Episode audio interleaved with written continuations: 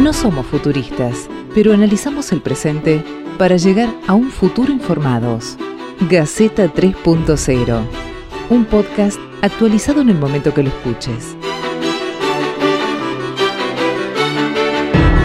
Señoras, señores, amigos, amigas, oyentes, podescuchas o como se quieran llamar, volvimos. Volvió Gaceta 3.0 después de, eh, ¿qué le metimos? Como seis meses de vacaciones, ¿quién pudiera como nosotros? El año pasado, en, la primera temporada, hemos analizado mucho todo lo que tenía que ver con la pandemia desde un montón de, aspectos, desde el aspecto de la cultura, de la gastronomía, del virus, de la vacuna, de, todo. Y este año nos propusimos una agenda de temas bastante, bastante interesantes. Este año vamos a hablar de, muchos temas incómodos, porque también un poco se trata, de eso. Vamos a hablar de eh, legislación sobre cannabis eh, recreativo, pena de muerte, eh, participación de los empleados en las ganancias de las empresas, de eutanasia, sistemas electorales. Bueno, hay, hay un, temario bien, bien interesante. Y hoy arrancamos en esta, en esta oportunidad del primer episodio de la segunda temporada de Gaceta 3.0 con nuestro invitado, Gustavo González. Él es licenciado en Ciencias Políticas con diploma de honor, posgrado en Gobierno Local de Flaxo, máster en Sistemas Electorales de la UNSAM, doctor en Derecho Electoral de la UBA, escribió cinco libros al respecto, es docente de la UBA, de la USAL, de la UAI y de la Universidad de Salamanca en Justicia Electoral. ¿Y qué, de qué vamos a hablar? De sistemas electorales, justamente. Y en Argentina se está debatiendo mucho los sistemas electorales, ¿por qué? Porque convivimos con muchos sistemas electorales a la vez eh, y muchas formas de ir a votar. Eh, en Argentina a nivel nacional votamos con boleta de papel, con colores, hay un sistema de primarias abiertas, simultáneas y obligatorias. En otras provincias se, vota con boleta única de papel, en otras provincias, como el caso de Salta, por ejemplo, se vota con boleta única electrónica y se está discutiendo si se debería votar de todo de forma electrónica, si no, si sí. bueno, vamos, vamos, a ver, a ver, más o menos como para dónde podemos ir y por eso le damos la bienvenida a Gustavo, que es el que primero arranca y nos va a empezar a ilustrar un poquito sobre el tema. Bueno, muchas gracias por la invitación a ustedes.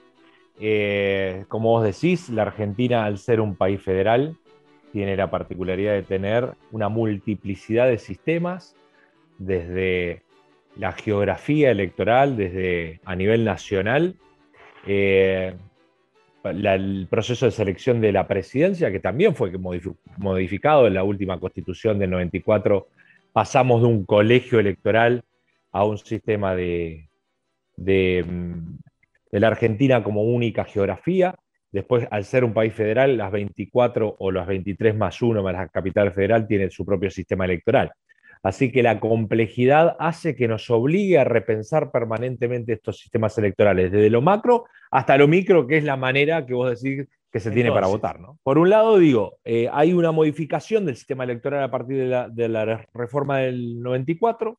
Antes era por colegio electoral, esto tenía como beneficio a, a, las provincias más pequeñas, es decir, al federalismo. Esto fue pensado desde la Constitución de Estados Unidos y fue eh, imitado prácticamente por todos los países de América Latina, a partir de algunos hechos que tienen que ver con que el colegio electoral sobre representaba a las provincias pequeñas y subrepresentaba a las provincias grandes, y a partir de dos hechos emblemáticos, uno que fue la elección de Corrientes, en la cual también se elegía por colegio electoral, y quien perdió la elección termina siendo de, conflicto con, la, gobernación que termina con la intervención de Corrientes, y el caso de, la Rúa, en el cual también los senadores se elegían por colegio electoral, y, de la Rúa ganando la elección de la capital federal, sin embargo el peronismo junto con la UCD hacen un acuerdo para arrebatarle la, senaduría a, de la Rúa.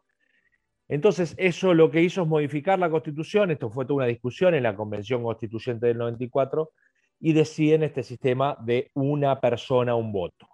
Esto tiene como ganancias de que una persona, un voto, mantiene esos preceptos de, la, del liberalismo clásico, de la libertad y la igualdad, es decir, la libertad de voto, pero también la igualdad, pero tiene como perjuicio el, el sistema que, bueno, las provincias pequeñas no, no tienen peso específico, entonces lo que empieza a ocurrir es que las grandes demografías, los grandes lugares poblados, eh, terminan definiendo la elección.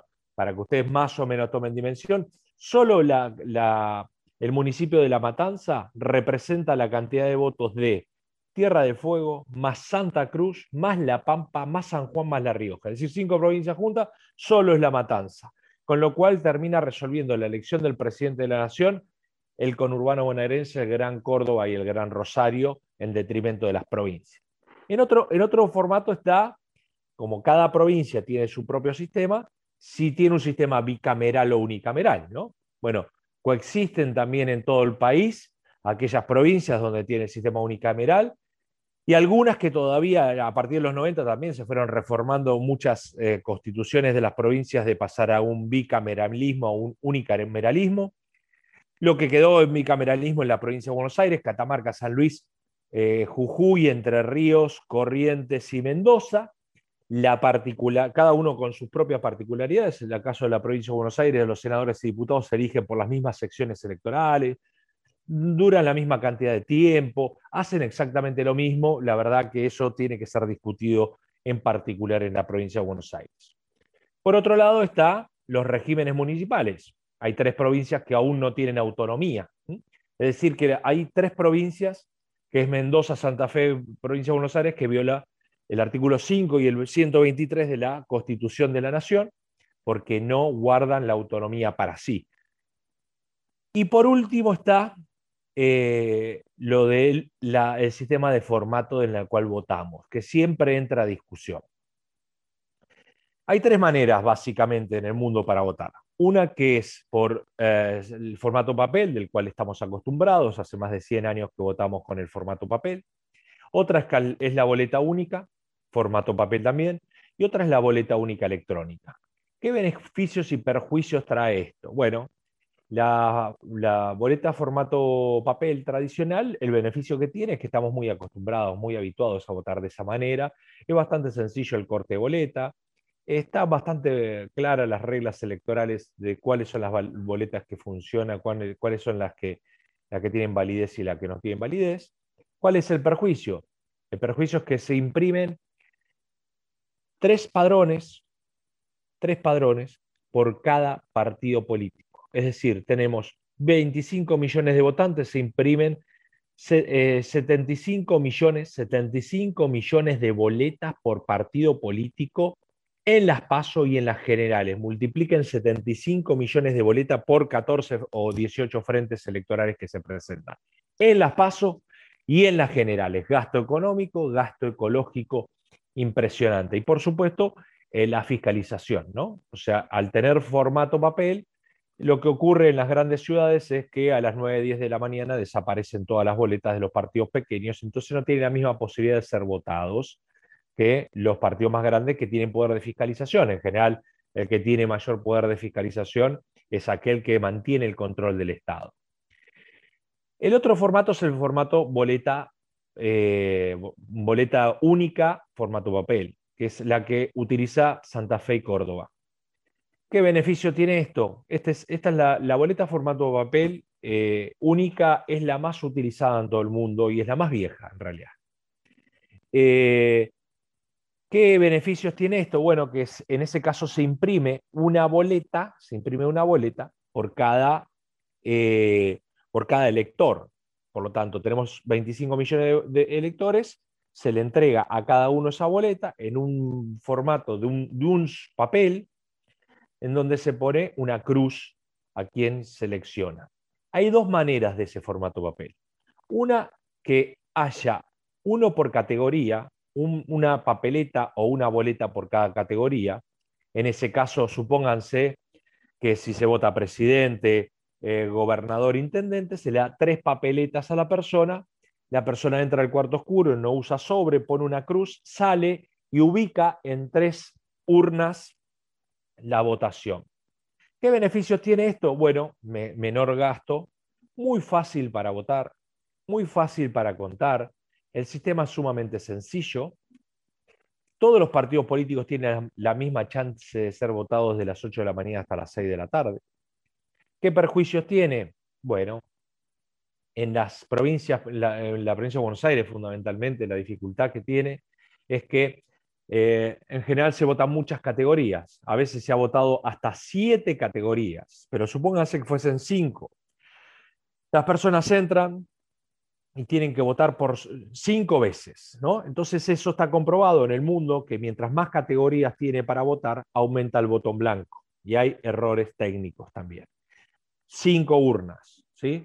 Entonces, esto trae alguna dificultad. Hay otra manera de formato papel, que es que en un mismo formato, en un mismo papel, estén todas las categorías juntas. Esto se utiliza en varios lugares del mundo. Entonces, se le da una sola papeleta a la persona con todas las categorías. Eh, eso es más sencillo porque ahí hay una sola urna y hay una sola papeleta. ¿Cuál es la dificultad? cuando hay muchas categorías y muchos partidos políticos, como el caso de la provincia de Buenos Aires, la papeleta dura un metro, eh, el tamaño es de un metro setenta por un metro cincuenta, con lo cual hay problemas logísticos importantísimos. Boleta única electrónica. Bueno, ¿qué, ¿qué ventajas tiene la boleta única electrónica? Esto la boleta única electrónica se usa, como bien dijiste, Diego, en Salta, en la capital federal, y en algunos municipios de Chaco. Hay algunas pruebas pilotos eh, a lo largo del país y hubo toda una iniciativa para que se aplique a lo largo y a lo ancho del país. La boleta única electrónica se utiliza en muchos lados. ¿Por qué se llama boleta única electrónica y no boleta, no voto electrónico? Porque tiene formato papel.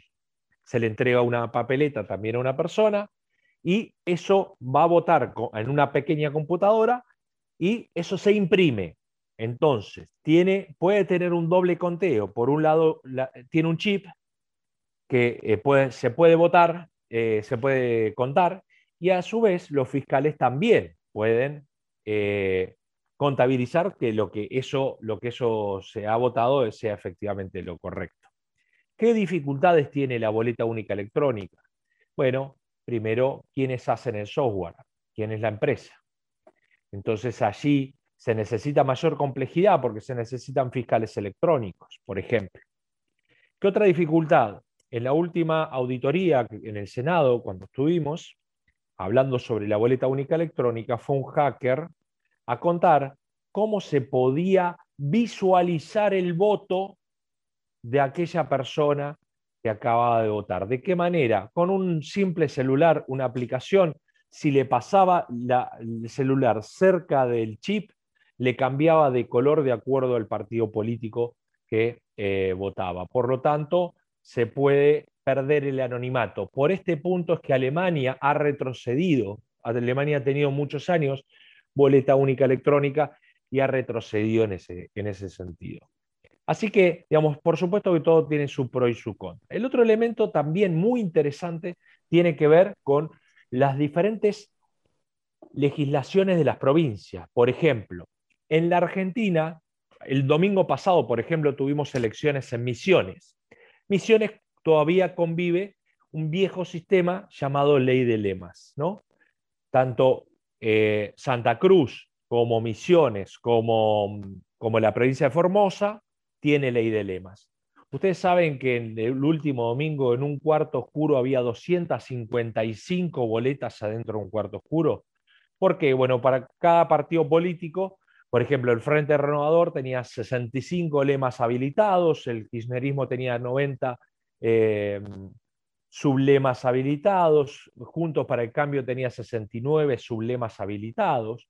Este sistema de sublemas o de lemas, que, tiene en general epicentro eh, en, Uruguay, pero que Santa Fe lo ha usado durante muchísimos años, puede ocurrir que el que pierde la elección en cantidad de votos gana después en el resultado final, que es lo que pasó con la gobernadora de Santa Cruz. Menos votos que el candidato Costa y sin embargo, por tener más cantidad de lemas, los sublemas se suman al lema oficial y termina ganando la elección. Y esto pasó también en una, en una elección de, en, en, un municipio de Formosa, en la última elección, en el municipio creo que de Pirané, eh, el, candidato ganador, el candidato ganador sacó 45% de los votos y el que lo siguió 18% de los votos y terminó ganando la intendencia por ley de lemas. Es decir, que en la Argentina todavía existe este formato para votar. En otros lugares existe lista espejo, como La Rioja, por ejemplo,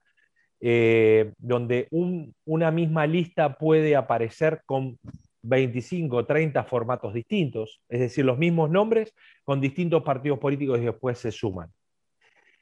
Listas colectoras, que va una categoría mayor y después se van pegando.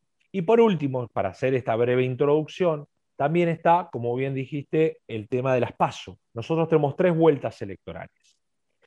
Una por, dos por constitución y una por, eh, por ley. Por ley es las PASO, primarias abiertas, simultáneas y obligatorias, que dos por tres se discute en torno a esto de las PASO. Eh, yo formé parte del diálogo político del 2009 para la implementación y fui y soy un defensor de las PASO. Eh, lo cierto es que los partidos políticos no han implementado bien las PASO, por lo menos a nivel nacional. A nivel subnacional, donde muchas provincias sí tienen PASO, ha habido mucha competencia electoral adentro de las PASO las PASO permiten una identidad adentro de, una, de un frente electoral. Entonces, las PASO puede haber competencia y, digamos, lo que, lo que se juega allí es una legitimidad externa en contra de aquellos viejos aparatos partidarios que definían a los, a los propios candidatos. La segunda vuelta tiene que ver con la elección general, a la que estamos acostumbrados para, y para presidente de la nación hay, un balotaje o balotage o eh, o segunda vuelta, que fue incorporado también en la Constitución del 94 con un balotaje atenuado, es decir, el balotaje originario, el que habían pensado eh, con, el objeto de tener una mayoría, una mayoría que termina ganador, acá fue un balotaje atenuado. ¿Qué significa esto? Que con ganar con el 45% de los votos, es decir, no con la mayoría, sino con el 45% de los votos, se convierte en presidente. Y si esto no le bastó, entonces se incorporó el porcentaje del 40 más 10. Es decir, que si alguien obtiene 40%, pero le saca 10 al segundo, se convierte en presidente. Con lo cual, desvirtúa lo que fue eh, originariamente la, figura del balotaje o la, la segunda vuelta. ¿no? Así que cuando hablamos de sistemas electorales, eh, estamos hablando de que cuando modificamos algo, siempre ganamos y perdemos algo. Y, con esto termino por lo menos para la introducción. Cuando uno cambia un sistema electoral o un formato electoral, lo tiene que hacer de manera gradual. De manera gradual. ¿Por qué? Porque si yo cambio de un formato a otro para todo el país o para toda una provincia, esto puede ocurrir que haya un montón de fallas técnicas y, que, no, que no puedan ser observadas en el medio del camino. Me parece que el modelo de Salta marca un camino donde se hizo primero unas pruebas del 30% de, de mesas eh, donde fueron para boleta única electrónica, luego se incorporaron más para ver cómo funcionaba y luego se incorporó el 100%. Así que Primero, no existe sistema electoral perfecto. Sistema electoral beneficia a algunos y perjudica a otros. Y, segundo, cuando nosotros pensamos en modificar un, sistema electoral, lo que tenemos que hacer es pruebas pilotos inicialmente. Por supuesto que hay algunos que son, que por lo menos en la praxis eh, de la Argentina han sido malos, como por ejemplo la ley de lemas, me parece que tiene que ser discutido en esas tres provincias que les conté. Eh, después de escucharte con, mucha atención, eh, me, queda claro que no tenía tan en claro cómo son todos estos sistemas eh, que, conviven. Digo, es, buenísimo. Me, parece que lo, que lo único que podemos seguir respetando es las autonomías de las provincias, que cada provincia o cada distrito tenga su propio sistema electoral porque eso le da el carácter de federal que tiene, que tiene el país. Ahora sí me parece que deberíamos a nivel país empezar a trabajar en estos distritos donde todavía existe la ley de lema. Creo que de todos es el peor sistema electoral, coincido plenamente. Eh, y, creo que el futuro, eh, yo defiendo mucho el sistema como las paso, me parece que es un sistema extraordinario porque le da la posibilidad de participación a un montón de gente y las paso además con boleta única electrónica. Yo creo que aún con sus falencias y sus posibilidades de tratar de ver qué votó quién cada uno con un, eh, un teléfono y eso te permite o le permite a los fiscales de los partidos eh, saber si la gente que lleva a votar votó efectivamente por su candidato o no, eso se puede mejorar eh, se puede hacer un software libre o que se haga cargo en los estados del software y no una empresa privada. Me parece que se puede mejorar y creo que es el paso previo a que definitivamente podamos terminar votando de manera electrónica. Yo creo, eh, y hay un, hay un podcast eh, justamente aquí, me parece que en las últimas elecciones de la masonería argentina, que fueron 100% electrónicas, no tuvieron ningún problema, se utilizó un sistema de blockchain eh, súper seguro. Yo creo que corremos el riesgo con todos, eh, aún con los, sistemas electorales analógicos, por llamarlo de alguna forma, o los que tienen esta mezcla de análogo con, digital, o los 100% digitales, hay riesgos de que se puedan travesear las elecciones. Pero yo creo que el paso, el paso previo y, en un futuro no muy lejano vamos a estar en condiciones seguramente de poder votar de, manera, electrónica. Si hoy ya podemos hacer absolutamente eh, todo desde el teléfono. Ya, lo hemos notado con la pandemia que podemos eh, comprar, vender, pagar eh, los bancos, el cadete, los impuestos, hablar por teléfono, podemos hacer lo que se nos dé la gana el tema ahí es la confianza. Ahí, el tema de una democracia de calidad es, la confianza mucho más que el formato.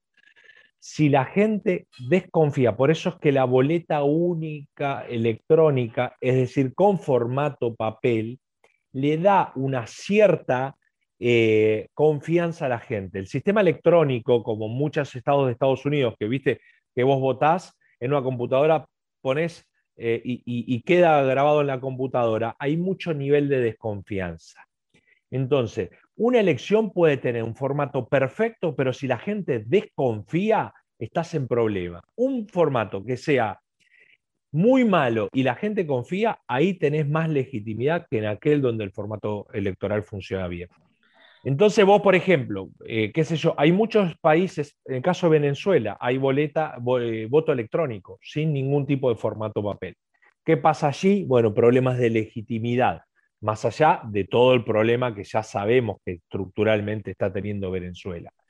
Ayer, el domingo, tuvimos elecciones en Perú.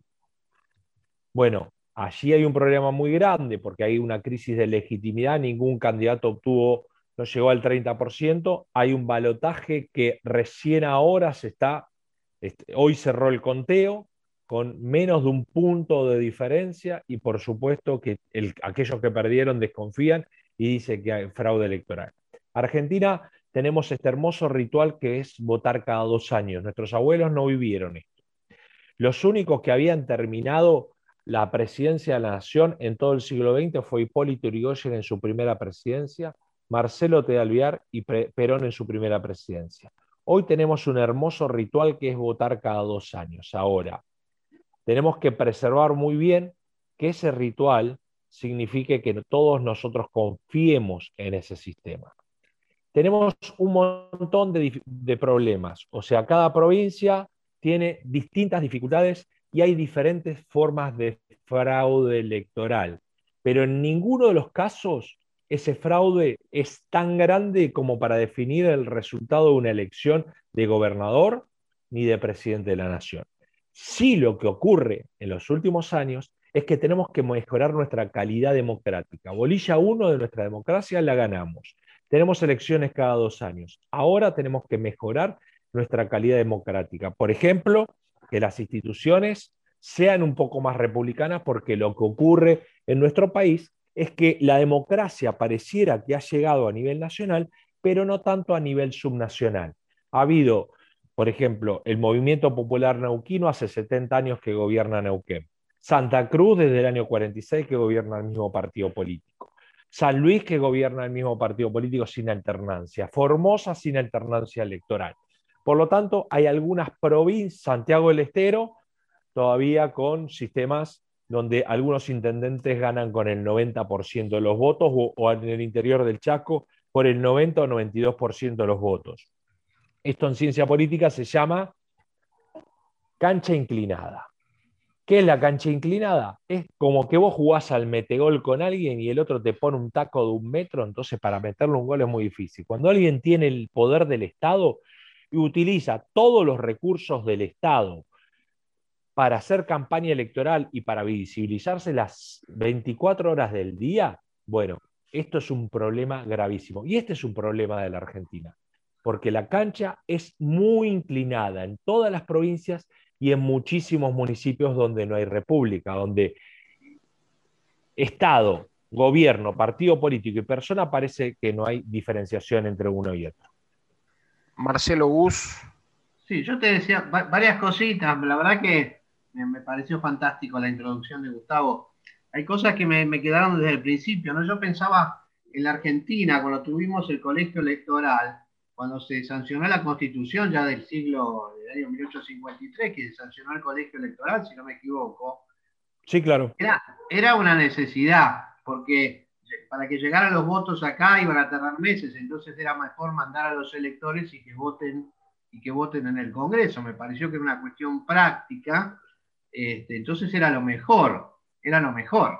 Eh, ¿Qué pasa? En Estados Unidos hay dos partidos, entonces eh, eh, van a, seguramente van a estar uno enfrentado al otro, no van a poder hacer arreglos entre ellos.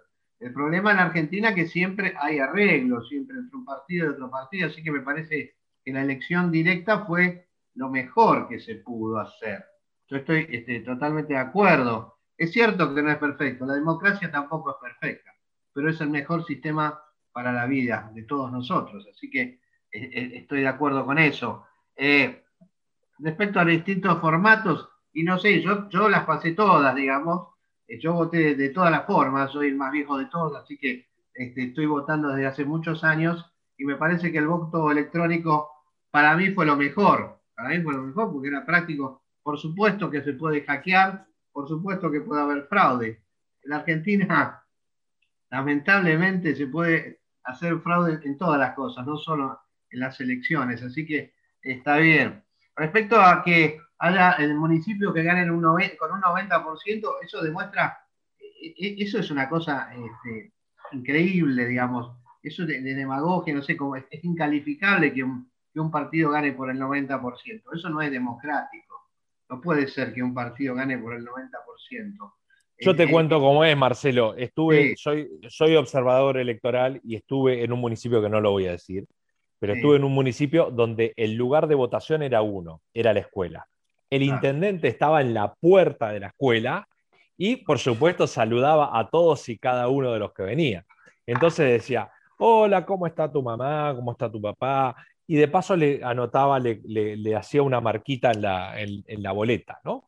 Pero aparte, el intendente le había dado trabajo a la maestra, le había dado al hermano de la maestra, el comerciante vivía porque era proveedor del municipio, porque en los lugares del interior el intendente sigue siendo como el intendente del siglo XIX, los recibe a todos y dice, eh, las porteras trabajan o los médicos trabajan porque el, intendente llama por teléfono a todas y cada una de las instituciones para conseguirle trabajo. Entonces, no se votaban ni los candidatos de la, de la oposición, ¿sí?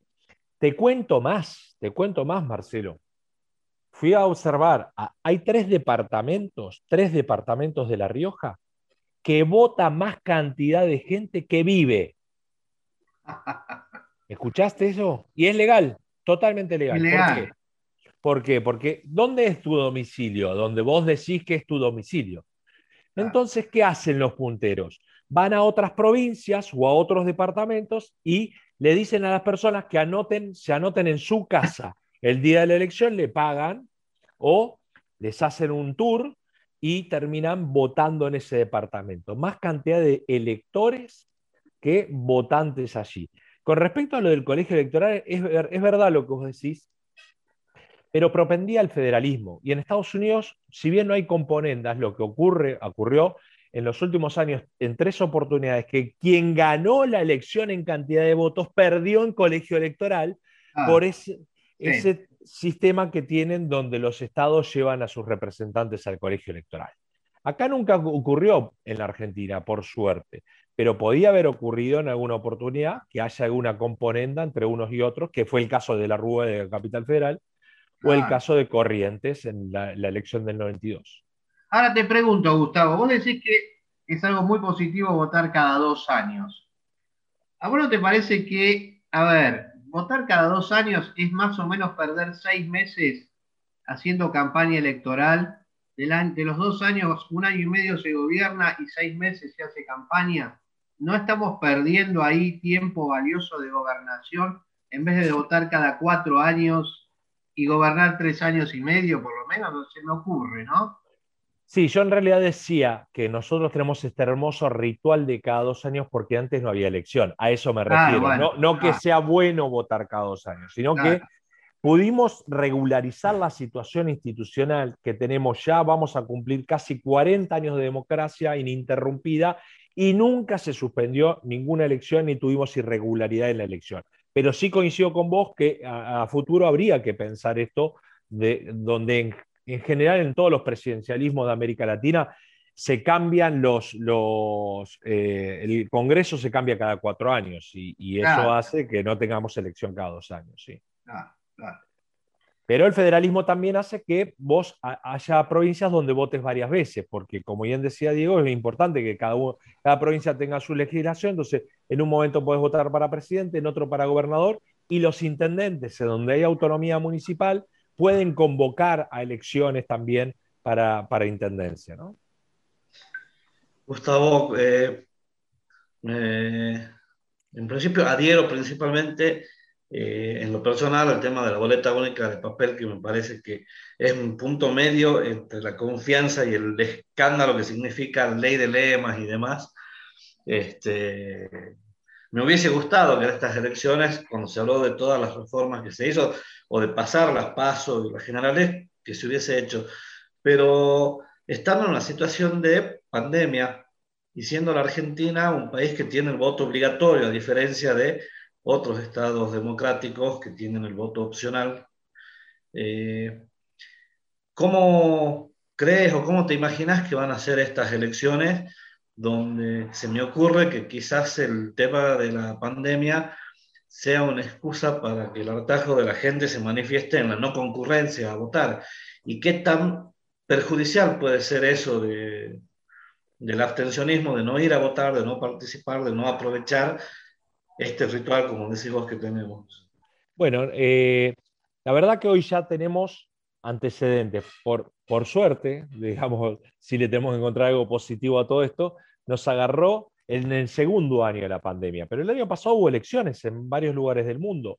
En algunos lugares se ha postergado, en otras eh, no se ha postergado, pero casi toda América Latina ha votado eh, en, medio de una pandemia, países donde de, mayor ah, calidad democrática o de menor, me acuerdo una de las primeras elecciones fue República Dominicana, en todos y cada uno de ellos la baja de, los electores existió, digo, hubo menos cantidad de votantes que eh, incluso en aquellos países donde el voto es, eh, obligatorio. Ahora, dicho todo esto, la verdad es que en la Argentina más o menos vota, en las PASO votan el 76% de las personas y en las generales votan entre el 80 y el 82% de, de las personas. Con lo cual, a pesar de que todo el mundo insulta, de que hace colas y que no quiere ir a votar, todavía sigue siendo, aunque sea para comer un asado con, los padres, la elección sigue siendo un ritual, a pesar de que tampoco el, voto es obligatorio, a ver, el voto es obligatorio, pero sabes que si no votás, mucho no te pasa. Eh, sin embargo, la gente todavía tiene legitimidad en el voto. Y esto, esto por suerte, digo, si tenemos que encontrar algo positivo es que a pesar de la pandemia puede ser que baje la cantidad de votantes un poco, pero tampoco veo que, sea un porcentaje tan alto que pueda deslegitimar al sistema, que podría ser esto. La verdad es que esto no ha ocurrido en ningún lugar, salvo, digamos, en, elecciones conflictivas como esta que hemos vivido. Sí ha ocurrido en algunos países, y esto va a ser, me parece, un tema acá, que es el tema de las campañas, ¿no? porque al haber pandemia, las campañas se limitan y son, eh, son dificultosas, porque, bueno, porque los candidatos tienen que salir a la calle, porque tienen que hacer campaña y en medio de una pandemia, una pandemia no se puede hacer. Bueno, hay países de Europa donde han tenido problemas. Esto, Polonia, por ejemplo, ha tenido problemas eh, en, el proceso de campaña electoral y más aún, como alguno de ustedes dijo, cuando la limpieza en, algún punto eh, en la Argentina no se cumple, y es en el tema del financiamiento de las campañas, que este es el gran tema. Cuando yo hablo de calidad democrática, quizás uno de los ejes que tienen que hacer los partidos políticos, aparte de discutir la paso, la boleta única, es los cómo se financian las campañas electorales en la Argentina. en realidad no es solo en la Argentina, es el gran tema del el mundo del financiamiento de la campaña electoral. Hay tres tipos de financiamiento, público-público, o sea, todo público, privado, solo privado o mixto. Nosotros tenemos espacios cedidos por parte del Estado a todos los partidos políticos y una posibilidad de hacer publicidad, de, en realidad de financiamiento privado, no de publicidad privada. Pero a pesar de esto, los gastos, digamos, las publicidades son encubiertas. No sé, estar en un programa de televisión es un pago lateral que hacen los partidos políticos que nunca van a estar en el financiamiento de las campañas. Bueno, eh, interesantísimo realmente eh, todo lo dicho hasta aquí, pero como idea me gustaría por ahí también, eh, nada, sugerir o, consultarte respecto de esto. Yo creo, distinto por ahí a lo que se viene diciendo, creo que necesitamos, en todo caso, por ahí no más política, pero sí mayor calidad, esto que decías recién del financiamiento, y también esta cuestión de las campañas, que te pregunto a vos, pareciera que este país viviera en, una, en un eterno eh, reciclado ¿no? de idea de cada dos años, esto de renovar. Y, si bien eh, también pareciera que nuestra democracia, digo, las democracias regionales están llenas de defectos, eh, sigo abonando la idea de que en todo caso necesitamos por ahí más compromiso político, porque pareciera que no hay otra forma, ¿no? Se habla mucho de política y se hace poca política, digo, en este país. Pero me interesa particularmente esto que decías de la boleta única y de cómo se han beneficiado hasta ahora los actores, los, los, grandes gordos, digamos, a la hora de discutir y las alianzas, cómo termina jugando más eh, este armado o este control de boleta en una escuela que la propuesta real y sobre todo lo que nos falta, que quisiera que hicieras algún comentario, y de aquí viene la pregunta, nosotros ni siquiera lo tenemos como palabra digo la palabra en sí misma, tenemos dos palabras. Eh, en, Estados Unidos, o digamos en, habla inglesa, vos decís accountability, que sería rendir cuentas. A nosotros esa figura directamente no existe, o sea, no, eh, la última vez que yo la escuché fue cuando un señor fue a un almacén que ahora ya cerró y es un supermercado. Quisiera que eh, por ahí te refieras a esto, ¿no? ¿Cómo poder hacer tener un poquito de más calidad, digamos, política, porque lamentablemente, insisto, quiero más política, no menos política, pero hasta ahora no la hemos visto. Así que me gustaría si podés eh, contarnos un poco más sobre eso. Sí, eh, bueno, varias reflexiones. Eh, nosotros cuando recuperamos la democracia en el 83 se hablaba de una primavera democrática. Todo el mundo empezó a participar. Alfonsín decía, con la democracia se come, se cura y se educa. Y todos empezaron a participar no solo de los partidos políticos, de los Boy Scouts, de una iglesia, de, cualquier lugar donde había un, lugar de participación, por supuesto, que después de siete años de dictadura, de años de violencia política, la gente estaba ávida de participar. Eso que decía Alfonsín, que la democracia se come, se cura y se educa, parecía que son los, las promesas incumplidas de la democracia. A casi 40 años de democracia tenemos elecciones, pero la democracia no ha solucionado todavía algunos temas centrales de un país periférico donde la desigualdad es cada vez más y la pobreza es gigante. Entonces, ese es un punto de donde la democracia y los partidos políticos pareciera no haber estado a la altura de las circunstancias. Y el segundo punto tiene que ver con esto de la contabilidad horizontal y, vertical. ¿no? ¿Qué es la contabilidad horizontal? Es los controles interestatales. Es decir, las auditorías, los lugares que tiene que tener la oposición para controlar a los, a, los, oficialismos, formas semidirectas de democracia, eh, los lugares institucionales que tienen que ver con formas de control interestatal.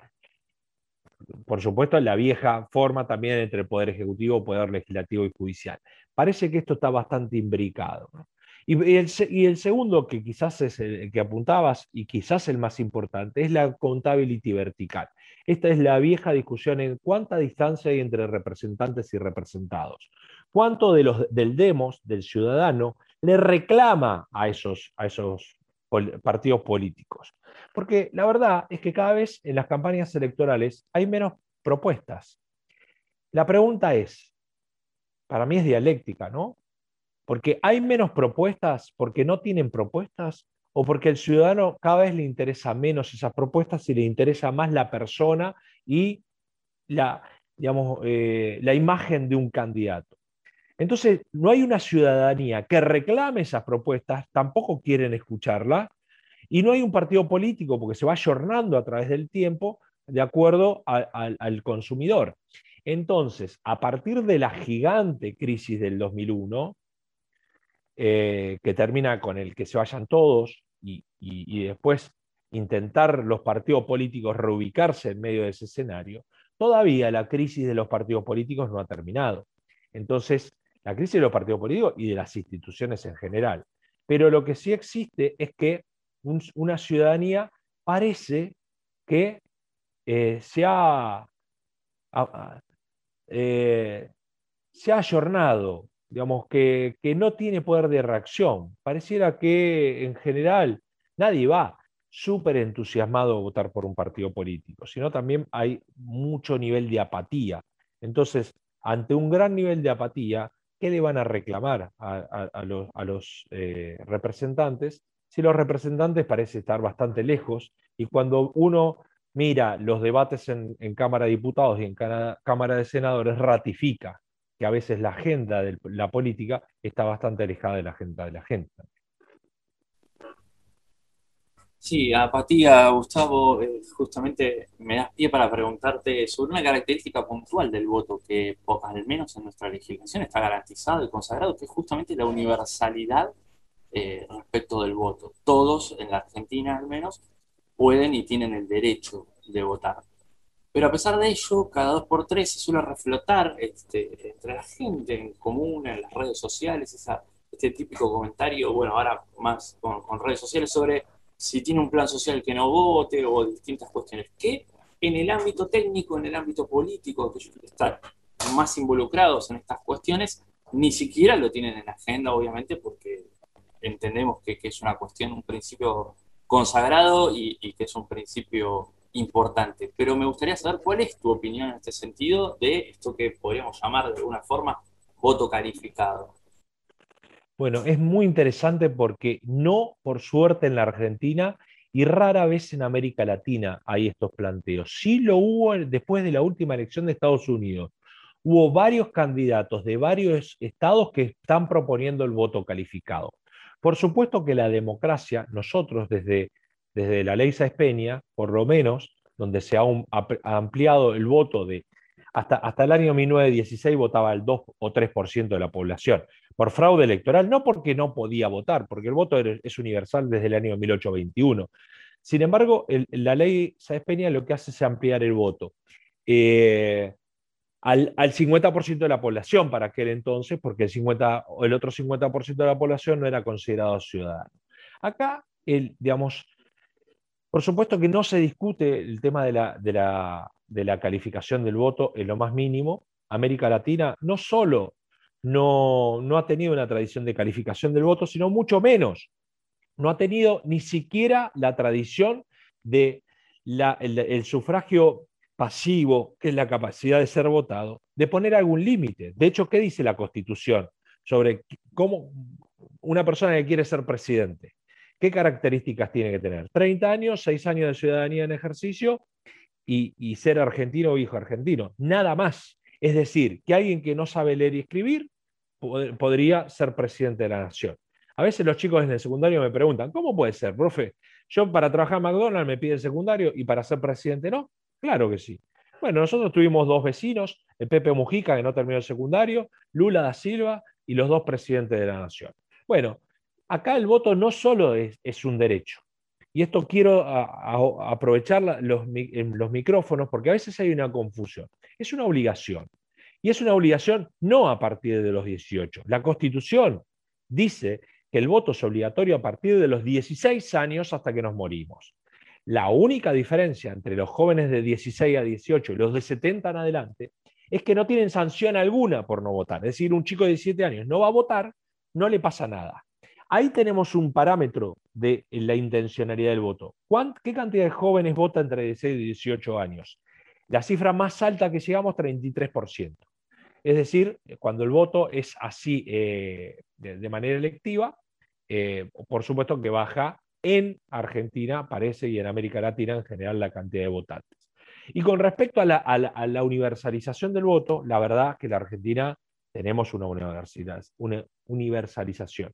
Las últimas ampliaciones del voto fueron, por supuesto, en la década del 50 la mujer, después eh, en, el año 2007 los privados de la libertad sin sentencia firme, eh, que, votan allí en, los penales, también ahí votan muy pocas personas, 1.700 presos votan más o menos, y por último, la ampliación del sufragio de los 16 años. Con lo cual, esta idea, digamos, en ningún lugar yo he escuchado de ningún, salvo de un ciudadano común que alguna vez plantea esto de cómo puede ser que porque tienen planes te voten o, que le entregan algo y, votan por determinado partido político, yo creo que es una subestimación. La Argentina ha tenido mucha experiencia de esto. Mirá, cuando se amplió el sufragio, que fue la ley Peña, los conservadores dieron la ley Peña porque ni en la peor pesadilla de los conservadores pensaban que iban a perder la elección. ¿Qué dijeron? Los estancieros van a apretar a los peones y van a votar al Partido Conservador. ¿Y sabes qué hicieron? Capaz que no sabía leer y escribir los tipos, pero entraron y cambiaron la boleta porque votaron a la Unión Cívica Radical. Y después pasó también muchas veces, pensando que dándole dádivas o haciendo cosas, podía tener una intencionalidad de voto. Eso, eso no tiene un efecto, es una subestimación muy fuerte hacia, hacia nuestro electorado. Las, los grandes fraudes o, los grandes problemas estructurales de, de, estos lugares que les cuento son otros, son por cancha inclinada y no porque les dan así fácticamente dinero para que vaya a votar. Me queda, me queda dando vuelta una, una reflexión que me parece que después de este episodio podemos llegar a compartir. Creo que mientras podemos ir viendo cómo mejorar los sistemas electorales, después de toda esta charla me queda claro que lo único que, tenemos que hacer y de forma más urgente y rápido, además de ver si votamos con papel electrónico del celular en una cabina y vamos que vemos, lo que tenemos que hacer es mejorar el sistema de financiamiento de, los partidos políticos, de financiamiento de las elecciones, mejor calidad democrática, además en la, gestión. Eh, quizás se me ocurre hasta poder modificar constituciones para incluir cláusulas de, revocatorias de mandatos. O sea, que el tipo que prometió esto, si no cumple, nos vemos que se vaya. No sé si, si, brevemente podemos, eh, podemos entre todos ver si más o menos creo que vamos por ese camino. Eh, y en paralelo vemos y después terminamos votando que, si papel, que si electrónico o, cómo hacemos. Eh, no, sé si están de acuerdo y con esto me parece que podemos ir cerrando.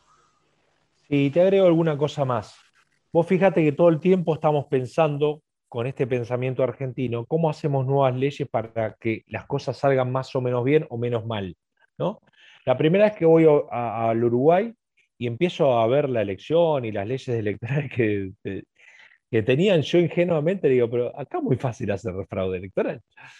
Y me decían, sí, es fácil, pero ¿sabes qué? No se hace. Uruguay está catalogada entre las seis democracias que cumplen con todos los parámetros de calidad, al nivel de Australia, de Nueva Zelanda, de Noruega, de Suecia y de Canadá. ¿Sí? Entre las seis mayores democracias y están acá al lado, son vecinos nuestros, hablan igual que nosotros. Es más, si habría un Uruguay acá no nos daríamos cuenta porque sería muy parecido. Somos muy parecidos, pero somos muy distintos. Entonces también ahí había que ver con la cultura ¿no? de cada uno de los lugares. Creo que sí, creo que es importante esto de la cultura porque cuando vamos viendo en el territorio vemos ¿no? cómo hasta el fraude electoral, el delito electoral, aparece distinto y aparece en otra sintonía.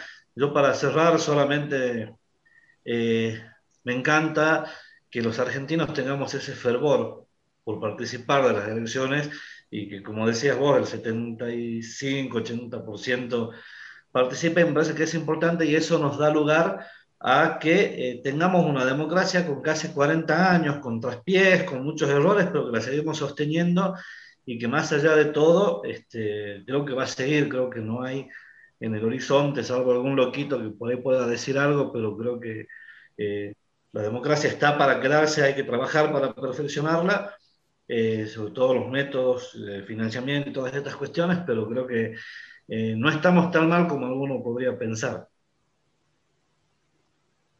Sí, sí, sin ninguna duda. No estamos en el peor de los mundos posibles, tampoco estamos en el mejor, pero, pero estamos, eh, hemos, hemos cumplido por lo menos con los primeros requisitos, que era, bueno, que haya elecciones en, la República Argentina por 40 años.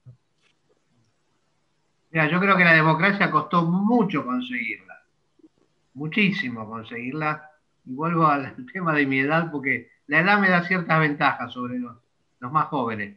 Yo viví este, toda la dictadura y, sé lo que costó llegar a la democracia. Así que por más que sea imperfecta, es lo mejor que nos puede pasar. Y los sistemas electorales también son imperfectos, pero también este, con el tiempo lo podemos mejorar. Y, y, me quedó picando lo de Uruguay. Yo creo que el tema de Uruguay viene desde que son chiquitos los uruguayos y los educan en las escuelas para ser democráticos y, no ser, este, no cometer fraude. Yo creo que también tenemos que este, pinchar mucho ahí, ¿no? Desde las escuelas, las escuelas primarias, secundarias, para que los chicos, cuando llegue el momento de hacer política, no, no saquen ventajitas y cometan fraude. Me parece que por ahí también tenemos que pelearla. Y nada más, gracias. Gracias, Gustavo. ¿eh? Excelente lo tuyo. No, de nada. Eh, para terminar, sí, yo fui director de reforma política en la provincia de Buenos Aires y recorría municipio por municipio para enseñar la, técnica de voto a los jóvenes de 16 años e incentivarlos para que participen, porque la elección es el único momento de nuestra vida, el único que todos somos iguales de verdad. El, el cartonero que pasa por la puerta de tu casa, su voto vale uno, y el tipo más rico del país, su voto vale uno, y eso es lo hermoso de la elección. Coincido eh, y como para también, con ruido mediante, como para cerrar también, me parece que eh, eh, echar mano y entender también todas las deficiencias, hacernos cargo de eso, sin querer compararnos con nadie, ¿no? Porque la Argentina es un país único con sus dificultades, con sus rarezas y con sus aciertos. Así que me parece fundamental esto de que pongamos arriba de la mesa, de que este no sea un tema de hoy, realmente, así como hablamos de política, de economía, de inflación, también hablemos, por ejemplo, de esto, de los sistemas democráticos, de cómo hacer para que haya una boleta única y, no, gane siempre el, el, mejor organizado en la política, sino gane el que mejor propuestas tenga. Así que, y sobre todo eliminar, como decían ustedes recién, respecto desde la escuela, tenemos que ir despacito desarticulando esa bomba que tenemos, que es el doble estándar, ¿no? De que da lo mismo ser corrupto que ser honesto, da lo mismo cumplir con no cumplir. Y eso es importante también, ¿no? Habría que ponerlo arriba de la mesa eh, para que las generaciones próximas obviamente sean mejores que las nuestras. Sí, comparto con, con todos los que, los que me han antecedido, realmente la democracia es, el sistema más importante que tenemos, es el mejor que tenemos. Todavía le falta muchísimo madurar y sería bueno que maduremos como sociedad y entendamos que que la democracia no es extender un, cheque en blanco, como decíamos, cada dos o cada cuatro años, sino ejercerlo. Hay que ejercerla y tiene mucho para madurar. Así que muy bueno, muy claro lo tuyo, Gustavo. Muchas gracias por la invitación. Así que a disposición de ustedes para cuando lo, lo requieran.